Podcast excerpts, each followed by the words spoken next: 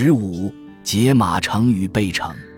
水风象征，既代言投身于世之人与外在世界无可避免的互动影响，同时展演人可以成遇际会的正面事例，或呈现为境遇所成，现逆其间难以自拔之人生样态。检视《庄子》内七篇中关于成遇培文本，发现可将所具成遇之力分为三类：一仗势之成。初皆为人间世中所言，王公必将成人而斗其节，言居上位的魏军士将成驾臣属之上，倚仗地位权势欺凌压迫臣属；居下位者，则置身无力翻转形势的被成处境。二有待天时地利之成，二阶则如逍遥游中伯扶摇而上，伯扶摇仰角而上，奈培风的大鹏，或者能御风而行的列子。能够驾驭外在有力的风势高飞入天，凌然而行，但仍有待于内风那外在机缘的配合。三无待实地之成，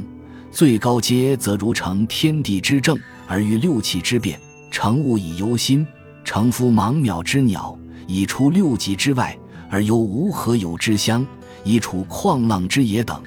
不仅能安然随遇于正常的节后与人生的顺境，成正而行。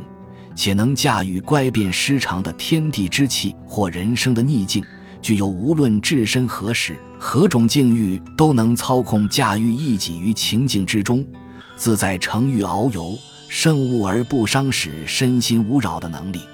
雷考与张森在《我们赖以生存的譬喻》一书中论及空间方位譬喻，举凡与空间方位有关的譬喻，如。上下进出、前后深浅、中心边缘等，Lakoff 与 Johnson 称之为空间方位譬喻。这些空间方位以概念相关性为考虑，组织起整个概念系统，且出自于我们有身体的这个事实。因此，譬喻性空间方位并非任意性的，而是立基于我们肉体与文化的经验，如。成人而斗其节，凌压臣属的魏军，能够乘载风上图南的大鹏，四处遨游的列子，能够成天地之正而遇六气之变的得道者，高位的处于优势，低位的则处于劣势，凸显高位势上、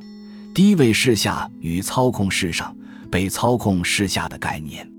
在庄子的价值体系里，能够承载风上图南的大鹏。四处遨游的列子，或能够成天地之正而遇六气之变的得道者，与欺压臣属的魏军，虽分居典型正负的两端，但倘足读庄子全书寻意反复出现的成、欲、培、胜论述，将发现庄周向读者再三致意者为：凡人皆具能从唯物所伤、所胜、所成的逆境中翻转。升进为成物与圣物而不伤的可能性。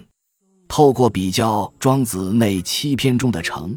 欲论述似乎不难辨析吴代时的知成，方为庄子书中成欲之力最高境界的体现。